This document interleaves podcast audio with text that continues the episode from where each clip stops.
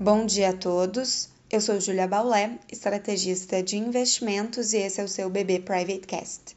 Hoje é sexta-feira, dia 4 de junho de 2021, e as bolsas ao redor do mundo recuam na espera do principal dado da semana. Estamos falando do relatório de emprego, o payroll de maio nos Estados Unidos, que deve ser decisivo no debate sobre o timing de retirada dos estímulos monetários no país, o chamado tapering. Se o dado vier forte, é positivo sobre o ponto de recuperação da atividade no país, mas deve acender as preocupações com inflação e gerar pressões para início da retirada desses estímulos vigentes.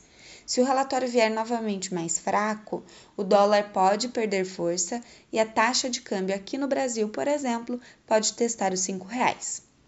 A faixa das estimativas do mercado é de que o relatório aponte a criação de aproximadamente 700 mil empregos.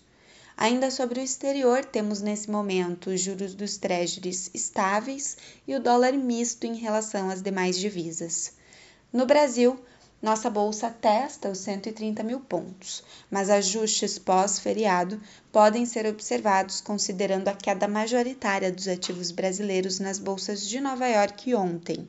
O EWZ, principal fundo de índice da nossa bolsa em Nova York, caiu aproximadamente 1% na quinta-feira.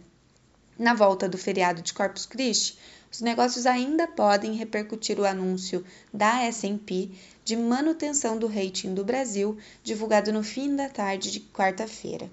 A agência de risco manteve perspectiva estável para o Brasil. Já o setor financeiro deve olhar para a notícia de aprovação na Câmara do aumento da CSLL cobrada dos bancos, que será elevada de 20% para 25%. O texto agora segue para o Senado. Ainda hoje, teremos também o dado de PMI de serviços e PMI composto para o Brasil. Mas o foco, que pode mudar os rumos dos mercados lá fora e aqui, é o payroll já citado que deve ser divulgado às nove e meia da manhã. Um bom dia a todos e até a próxima!